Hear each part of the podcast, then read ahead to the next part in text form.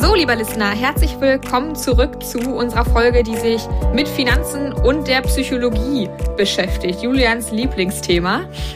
Und er darf sich hier heute mal, ähm, ja, wie ich schon in der ersten Folge gesagt habe, richtig austoben. Und ich würde sagen, wir knüpfen direkt an an unsere letzte Folge. Julian, du bist doch immer so, wie sage ich das denn? Du hast immer ganz viele Bilder im Kopf, die du zu den äh, passenden Momenten einbringen kannst. Was hast du für Bilder im Kopf, wenn es um Bereich Finanzen und Psychologie geht? Da ist doch bestimmt schon ganz viel los. Okay, da bin ich ja froh, dass du das noch dazu sagst. Äh, tatsächlich habe ich immer viele Bilder im Kopf, aber die meisten von denen wollt ihr alle gar nicht sehen oder hören müssen. Das glaube ich gern. Ja, genau. Also Bilder im Umgang mit Geld und Psychologie. Da fällt mir tatsächlich wieder etwas ein aus meinem, einem meiner Lieblingsbereiche, in dem Bereich Auto. Es geht darum, ein Gefühl dafür zu entwickeln, immer das große Ganze zu betrachten und zu wissen, wofür das eigentlich relevant ist. Das heißt, aus meiner Sicht gibt es diejenigen, die dabei sind, den perfekten Motor zu finden, leistungsstark und effizient, und aber gar kein Gefühl dafür haben, dass der Motor relevant ist, aber auch nur ein Teil von dem großen Ganzen ist, also von dem komplexen System Auto. Bedeutet, wenn ich jetzt so einen richtig leistungsstarken, genialen Motor mit vielleicht auch viel Hubraum in ein ganz kleines Auto stecke, was vielleicht auch schon 20 Jahre alt ist, dann kommt diese Kraft oder dieses Potenzial überhaupt nicht zum Wirken. Und dann gibt es auch noch Komponenten wie zum Beispiel, wie groß sind die Reifen oder was haben die für ein Profil oder wie alt sind sie denn? Und wie ist vielleicht das Sicherheitssystem, also die Airbags oder die Bremsen?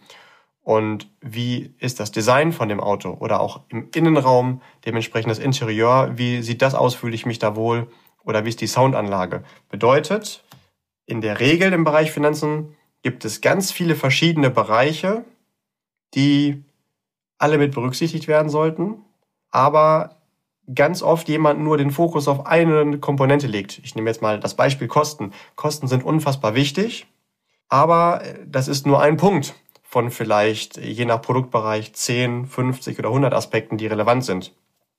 Aus dem Grund glaube ich, das perfekte Auto auf diesem Planeten ist wahrscheinlich ein Audi A6, ohne jetzt Werbung machen zu wollen. Schauen wir uns aber die einzelnen Bereiche an, ist er in keinem Bereich der führende. Das heißt, es ist nicht der mit dem stärksten Motor, ist auch nicht der schnellste, ist auch nicht der schönste, ist auch nicht der sicherste, ist auch nicht der günstigste, ist nicht der kleinste, ist nicht der mit dem größten Stauraum, ist nicht der mit der genialsten Soundanlage.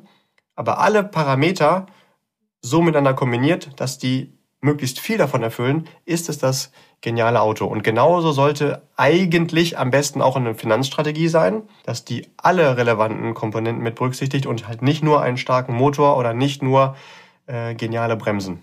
Und um den noch einen oben ja, drauf zu setzen. Das ist ein gutes Beispiel. Manchmal habe ich sogar Kunden, die ich betreue, die schauen nicht nach dem perfekten Motor, was ja erstmal eine gute Absicht ist, sondern die sind dabei, die perfekte Schraube zu recherchieren. Also die sind so weit im Detail, dass das nicht mal für eine dieser Komponenten, die wichtig ist, relevant ist. Ja, also da braucht man dieses, diesen mhm. Blick oder die Fähigkeit, psychologisch betrachtet in die Metaebene zu gehen und von oben drauf zu gucken. Oder manche Psychologen würden jetzt sogar sagen, es ist sogar nochmal wichtig, zu hinterfragen, aus welcher Metaebene schaue ich oben drauf, also mit welcher Selbstannahme. Das würde bedeuten, in diesem Fall die Metaebene der Metaebene oder auch Theta-Ebene betrachtet. Ohne da jetzt wieder zu weit ausschweifen zu wollen, aber ich sollte da irgendwie die Fähigkeit haben, gesamt von oben drauf gucken zu können und zu wissen, wie relevant ist das für alles zusammen, um meine finanziellen Ziele auch langfristig zu erreichen und auch einen Plan B zu haben. Ja, das begegnet uns ja auch immer mal wieder, dass hm, na, wie soll ich sagen, dass noch ein bisschen Luft nach oben besteht, wenn es darum geht zu begreifen, dass für die verschiedenen Themen in einem Finanzkonzept ähm, verschiedene Produkte genutzt werden, werden sollten, um auch einfach ans Ziel zu kommen. Weil nicht nur, es gibt kein eines Produkt, was der, was das Ultra ist. Ja, gut zusammengefasst. Ich erinnere mich, dass wir eine Folge haben. Ich meine, das ist die Folge, die ähm, vier Phasen zum finanziellen Erfolg. Müsste relativ am Anfang sein. Da haben wir auch schon mal über Psychologie gesprochen und du erklärst die unbewusste Inkompetenz. Können wir das Ganze hier nochmal noch mal aufgreifen? Kannst du dazu nochmal zwei, drei Sachen sagen? Können wir das hier auch anwenden? Ist auch ein wichtiger Punkt im Bereich Psychologie, richtig. Bei der unbewussten Inkompetenz geht es um die Punkte, die super wichtig sind zu berücksichtigen bei einer Finanzplanung, von denen ich aber noch nicht mal weiß, dass es die gibt und deswegen gar nicht gucken kann oder mich nicht drum bemühen kann, die zu optimieren. Deswegen unbewusst. Ich habe eine Inkompetenz, von der ich aber noch nicht mal weiß, dass ich sie habe. Das ist das Gefährlichste. Und um das zu lösen, gibt es nur eine einzige Lösung. Äh, ich löse mich von meinem eigenen Ego und werde dementsprechend clever und suche mir einfach irgendjemanden, dem ich beimesse, dieses Wissen mitzubringen. Also ich finde einen Experten, der wahrscheinlich deutlich mehr Aspekte mit berücksichtigt, wenn er mich betreut, als ich weiß, die überhaupt relevant sind. Nochmal zurückgreifend auf unser Autobeispiel. Ich suche also jemanden, der nicht nur Motor untersuchen und reparieren kann, sondern eher jemanden, der in der Fahrzeugtechnik ganz weit oben steht und alle diese Dinge zum einen kennt, Zugang hat zu den Experten, die diese verschiedenen Bereiche entwickeln und aber hinterher als quasi Manager das gesamte System gut zusammenhalten kann und mir hinterher sagt, du weißt gar nicht, dass es wichtig ist, aber du kannst, und du ist auch nicht dein Plan, aber es kann auch sein, dass du trotzdem mal einen Unfall baust und deswegen brauchst du auch ein gutes Airbag-System. Obwohl mein Ziel ja überhaupt nicht ist, einen Unfall zu bauen und das auch nur ein kleiner Kostentreiber wäre. Jetzt wieder bildlich gesprochen. Also da sollte ich tatsächlich schauen, ich muss ja gar nicht alles selbst wissen, sondern mir einfach einen Profi reinholen. Ähm, ähnlich wie wenn ich Zahnschmerzen habe, dann fange ich ja kein Zahnmedizinstudium an. Und ich lese auch nicht die Apothekenumschau, weil die ja günstiger ist als ein Zahnmedizinstudium, sondern ich gehe einfach zu meinem Zahnarzt oder meiner Zahnärztin meiner Wahl, wo meine Aufgabe aber vorher gewesen ist, herauszufinden von den mehreren, die da in meiner Umgebung unterwegs sind, wem traue ich denn zu, meine Gesundheit meiner oder die Gesundheit meiner Zähne am besten auch äh, zu regeln. Ne?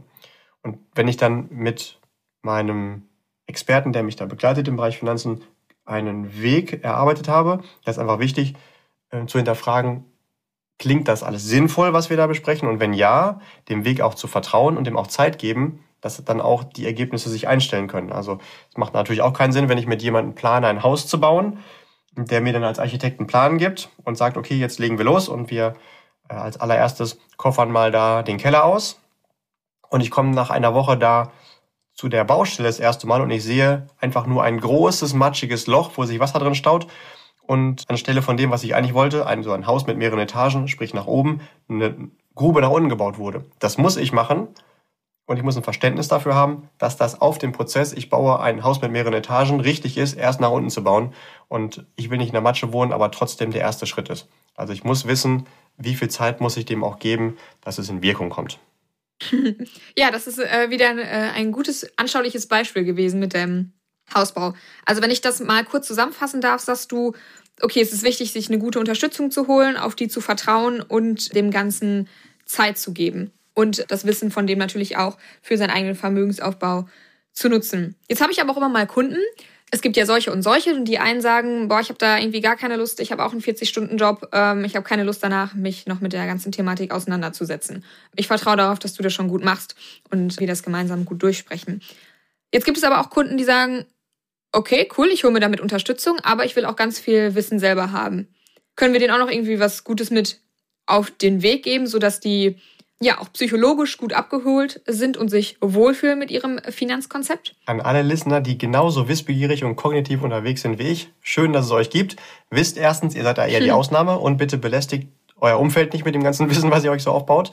Das interessiert ihr nicht, aber cool, dass ihr diese innere Begierde nach mehr Wissen habt.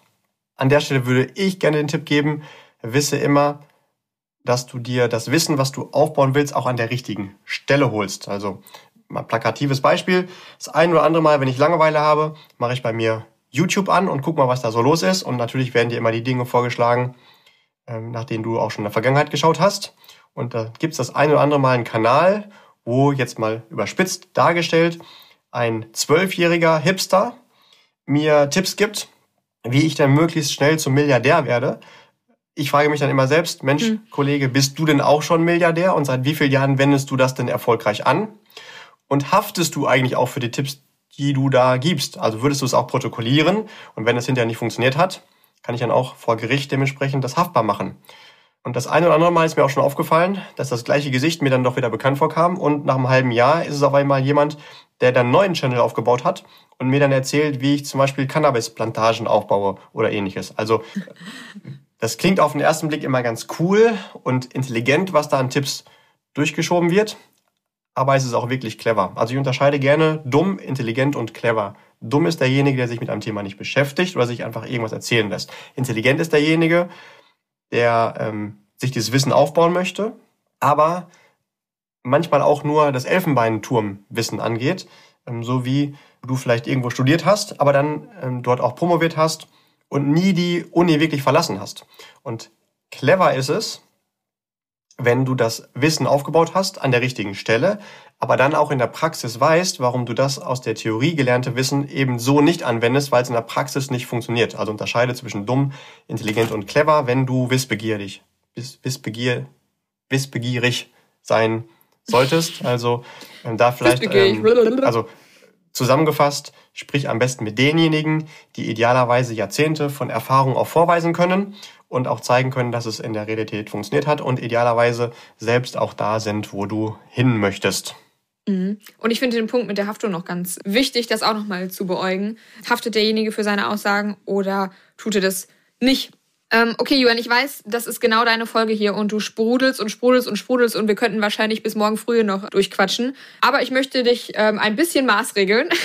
ich gebe dir noch zwei Punkte, die du gerne noch mit einbringst. Also was sind noch Punkte im Bereich der Psychologie und Vermögensaufbau, also der ganze Finanzbereich, die dir besonders wichtig sind, auch dem Listner mitzugeben? Kann ich mit dir verhandeln? Wären auch drei okay? Ähm, sind auch drei okay. Da muss ich mal kurz überlegen. Ja, wenn du sie zusammenfasst. Okay, dann würde ich mal starten mit dem ersten Punkt, der nochmal anknüpft an dem Punkt mit ähm, Zugang zu Wissen haben. Also wenn du dann einen Experten, Coach, Trainer, Mentor, wie auch immer wir das nennen wollen, an deiner Seite hast, dann erlaube dem vorher, wenn ihr euch dafür entscheidet, gemeinsam einen Weg zu gehen, erlaube ihm, dich später an dem richtigen Zeitpunkt davon abhalten zu dürfen, dumme Dinge zu tun, von denen du heute schwören würdest, dass du sie nie tun wirst. Und wenn du sie dann doch getan hättest, obwohl du dir vorher geschwört hast, dass du sie nicht tust, dich hinterher ärgern willst, die trotzdem getan zu haben. Das ist, glaube ich, das Wichtigste bei einem Finanztrainer, ähm, dem zu helfen, das, was mir einfach psychologisch schwerfällt, nicht zu tun.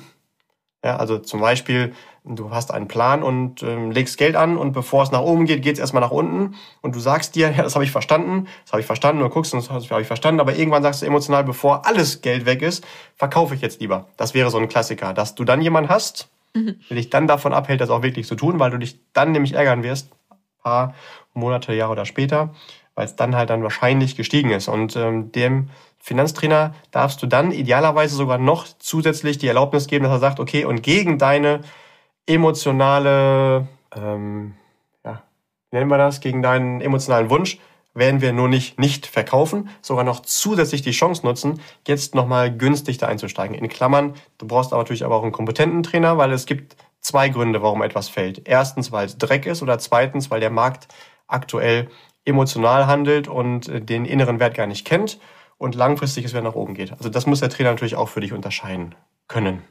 War's das schon? Das war Punkt Nummer eins. Ich wollte gerade sagen. Punkt Nummer zwei. Gehen wir mal in den Bereich ähm, weiter rein, Börsenpsychologie. Das fällt vielen Anlegern, gerade Startern, unfassbar schwer, obwohl es jeder schon gehört hat. Lasse deine Gewinne laufen, hab nicht das Bedürfnis, kaum dass Gewinne entstanden sind, die auch schon wieder realisieren zu wollen. Und noch wichtiger, trenne dich schnell von Verlierern, von denen du was anderes erwartet hast. Und das ist jetzt wieder dieser Punkt, warum es sinnvoll sein, deinen Finanzcoach an der Seite zu haben. Manchmal ist es normal, dass Dinge schwanken und erstmal nach unten gehen, bevor sie nach oben gehen. Manchmal treten aber auch manche Erwartungen, von denen man, also die man eigentlich hatte, nicht ein. Und da sollte man da möglichst schnell dann auch kappen. Amateure sagen, okay, es geht runter, runter, runter, runter. Und jetzt warte ich so lange, bis es irgendwann wieder bei dem Einstiegskurs ist. Das kann aber auch schon mal 10 oder 15 Jahre sein. Und wenn ich dann aber viel früher mit Verlusten rausgehe und dieses Geld dann an der richtigen Stelle als Alternative investiere, dann bin ich viel schneller nicht nur wieder auf Null, sondern auch schon deutlich im Plus. So der Klassiker, an das wahrscheinlich alle hier denken, die schon ein bisschen länger in den Finanzen Finanzthema und an der Börse unterwegs sind, ist die Telekom-Aktie. Ne? Da gibt es tatsächlich Menschen, die immer noch das Ding halten, die irgendwann mal viel, viel, bei viel höheren Kursen vor unfassbar langer Zeit eingestiegen sind und sagen, sobald ich bei Null bin, äh, steige ich dann da wieder aus. In Klammern, liebe Investoren, ähm, fühlt euch jetzt nicht auf den Schlips getreten, aber sollte dich das betreffen, es gibt auch so etwas wie Inflation. Und wenn du 15 Jahre später das gleiche Geld dann wieder zurück hast, was du vorher angelegt hast, dann hast du nicht real das gleiche Geld, sondern äh, kannst ja mal bei drei Prozent Inflation ausrechnen, was das über diese Zeit mit dem Geld gemacht hat. Also bitte trenne dich von denjenigen Anlagen, von denen du eine andere Erwartung hattest und die Wahrscheinlichkeit, dass das noch eintritt, unfassbar gering ist. Und das ist halt psychologisch wirklich eine Herausforderung, weil ich dann unbewusst mir eingestehe, es war eine falsche Entscheidung. Es ist aber keine falsche Entscheidung, weil bei Investments setzt du nicht alles auf ein Pferd. Deswegen haben wir in anderen Folgen auch schon darauf hingewiesen, Diversifikation, also bereits streuen. Und wenn dann mal etwas nicht davon funktioniert hat, ähm, dann ist es nicht dein Fehler gewesen, was du dir damit nicht eingestehen musst, sondern es ist einfach nur ein Part. Eine Chance hat nicht funktioniert. Deswegen müssen wir anderen wieder mehr Chancen geben, dass die funktionieren. Okay, gut. Finde ich, find ich einen schönen Punkt. Ähm, auch nochmal kurz den Bereich Inflation oder den ähm, Aspekt Inflation aufgegriffen, den wir ja nicht jeden Moment aktiv merken, aber er wirkt natürlich trotzdem und bitte, bitte beachten im Bereich des Vermögensaufbaus. Okay, hast du noch was hinzuzufügen? Ja, last but not least, was ich auch immer mal wieder sehe, was eine wirkliche psychologische Herausforderung im Umgang mit Geld ist, auf dem Weg, sich ein eigenes Vermögen aufzubauen. Du hast einen Sparplan in schwankende Investments, zum Beispiel in gut gemanagte, führende Aktieninvestmentfonds. Und du hast einen nicht unerheblichen Sparplan, also da geht dann auch schon Geld da rein. Und hast auch schon ein bisschen Geld aufgebaut. Und dann dreht der Markt und die Kurse gehen erstmal wieder runter. Ähm, Nochmal ganz kurz abgeholt. Ganz klassisch ist quasi der Aktienmarkt wie dieses Kinderspiel, wo man zwei Schritte nach vorne hüpft und dann wieder ein zurück. Wieder zwei nach vorne, ein zurück. Ganz vereinfacht dargestellt. Und jetzt hast du deinen Sparplan und hast da wieder Geld reingesteckt, vielleicht monatlich und schaust nochmal fünf, sechs Tage später und es ist jetzt weniger Geld drin, nachdem du was reingesteckt hast, als du vorher hattest, vor diesem Sparplan. Und das passiert ja nicht einmal, sondern fortwährend. Also die Märkte haben, gehen jetzt erstmal so auf Talfahrt, dass jedes Mal, nachdem du was eingezahlt hast, trotzdem noch weniger drin ist als vorher. Und du fragst dich dann irgendwann mal, ich habe zwar verstanden, dass es auch mal nach unten geht und dass ich da eigentlich auch investieren sollte, aber warum mache ich das eigentlich? Das ist ja reine Geldverschwendung. Und das kann man ja auch emotional nachvollziehen. Du steckst irgendwo Geld rein, für das du hart arbeiten musstest und dann ist weniger da, als vorher da gewesen ist. Eigentlich müsste es ja dann psychologisch mehr sein, wenn du Geld reinsteckst. Ne? Und das ist auch so, ein, so eine Art Absurdum. Aber du solltest immer den Fokus darauf haben, was ist meine Erwartung an diese Anlage langfristig. Und es könnte sogar noch zusätzlich sehr chancenreich für dich sein, den Sparplan zu erhöhen, weil jedes Mal, wenn es runtergeht, bekommst du ja für das gleiche Geld sogar noch mehr Anteile. In Klammern wieder in einer grundsätzlich empfehlenswerten Anlage mit Zukunftsaussicht. Ne? Aber das ist natürlich schon auch etwas, was man psychologisch erstmal lernen muss, damit umzugehen, dass es erst nach unten geht und dann nach oben. André Costolani, einer der alten Börsenaltmeister, hat mal gesagt, an der Börse unterwegs zu sein und zu investieren ist wie Paternoster fahren. Paternoster, das sind diese ganz alten Fahrstühle, wo man nicht auf den Knopf drückt und dann fährt eine Kiste nach oben oder unten, sondern das ist, ähm, sind mehrere Kisten, die quasi wie so eine Art Band durch die ganzen Etagen immer wieder in die Runde fahren. Und wenn man, ähm, die fahren nur in eine Richtung und dann fährt man auch mal in den Keller, was ist dann überhaupt nicht schlimm, weil im Keller dreht das Ding wieder und fährt wieder nach oben. Also man darf einfach nur nicht im Keller aussteigen. Es geht immer in die Runde. Na, gut, jetzt geht's natürlich beim der Börse, anders als beim Paternoster, nicht nur in die Runde, sondern langfristig auch nach oben. Äh, aber es gibt auch noch ein zweites Sprichwort von dem André Costolani, was man da auch nochmal sagen kann. An der Börse ist manchmal zwei plus zwei nicht vier, sondern es ist sechs minus zwei. Also diese unterschiedlichen Szenarien, die dann da einfach möglich sind. Und damit schließe ich gerne, bevor das jetzt hier eine zu lange Folge wird. Ähm, vielleicht ähm, konnten wir jetzt ja den ein oder anderen psychologischen Lifehack schon mit an die Hand geben für Herausforderungen, die vielleicht jemand auch schon mal kannte bei sich oder in der Zukunft noch kommen. Mich jetzt auf jeden Fall gefreut, wenn der ein oder andere Listener da für sich einen Mehrwert rausziehen konnte. Ja, Julian, dein dritter Punkt hat mir auch äh, gut gefallen. Ich, ähm, ich würde sagen, den dulde ich. War gut verhandelt. Ja, lieber Listener, du hast wahrscheinlich auch im Bereich Finanzen und Psychologie vielleicht schon das eine oder andere gehört und wir haben das hier nochmal wiederholt, wie zum Beispiel das antizyklisch Handeln, nicht von Emotionen leiten lassen, Disziplin bewahren, aber auch, ich glaube, es waren einige neue Impulse mit dabei. Versuch gerne, sie ein bisschen in dein Mindset mit aufzunehmen, sie zu beherzigen, weil wie Julian schon am Anfang sagte, ist die Psychologie ganz, ganz, ganz ausschlaggebend für deinen finanziellen Erfolg. Und leider scheitert ganz oft guter Vermögensaufbau an der richtigen Psychologie oder an der falschen Psychologie. Und wir freuen uns, wenn wir einen kleinen Teil dazu beitragen konnten, dass das bei dir nicht der Fall ist. Insofern ganz, ganz lieben Dank fürs Zuhören und für dein Interesse. Und lieber Julian, dir ganz lieben Dank für deine guten Erläuterungen, für die schönen Beispiele. Es hat mir wieder sehr viel Freude bereitet. Lieber Listener, lieber Julian, bleibt gesund und ich freue mich auf die nächste Folge. Prima, dann verabschiede ich mich auch nochmal ganz herzlich von euch allen mit einem kleinen Bild. Vermögensaufbau ist so ein bisschen wie Hühner züchten. Wisse genau, wo du langfristig hin willst und wisse auch, wer sind deine Feinde. Und wenn jemand deine Hühner fangen will, dann macht er das am besten so, indem er einfach in den Hühnerstall geht und hinten in der Hütte, wo die normalerweise so übernachten, ein Netz aufstellt und einfach nur auf die andere Seite des gesamten Hühnerstalls geht und sagt, ey Leute, sag mal, habt ihr eigentlich mitbekommen? Der Fuchs ist in der Stadt. Und dann werden die Hühner wie wild ohne Ende und rennen alle in die andere Richtung, da wo sie sich vermeintlich sicher fühlen und dann fängt derjenige sie einfach in sein Netz auf. Und deswegen wünsche ich dir, lieber Listener, dass dir das nicht passiert. Also entgegen der einen oder anderen Meinung, die mal so kurzfristig aufpoppt, Bleib einfach deinen langfristigen Prinzipien und Erwartungen stand und lass dich nicht kurzfristig wie so ein verrücktes Huhn aufscheuchen. In dem Sinne, viel Erfolg beim Vermögensaufbau, mach dir eine schöne Zeit, keep growing und bleib gesund. Auch finanziell liebe Grüße, dein Julian.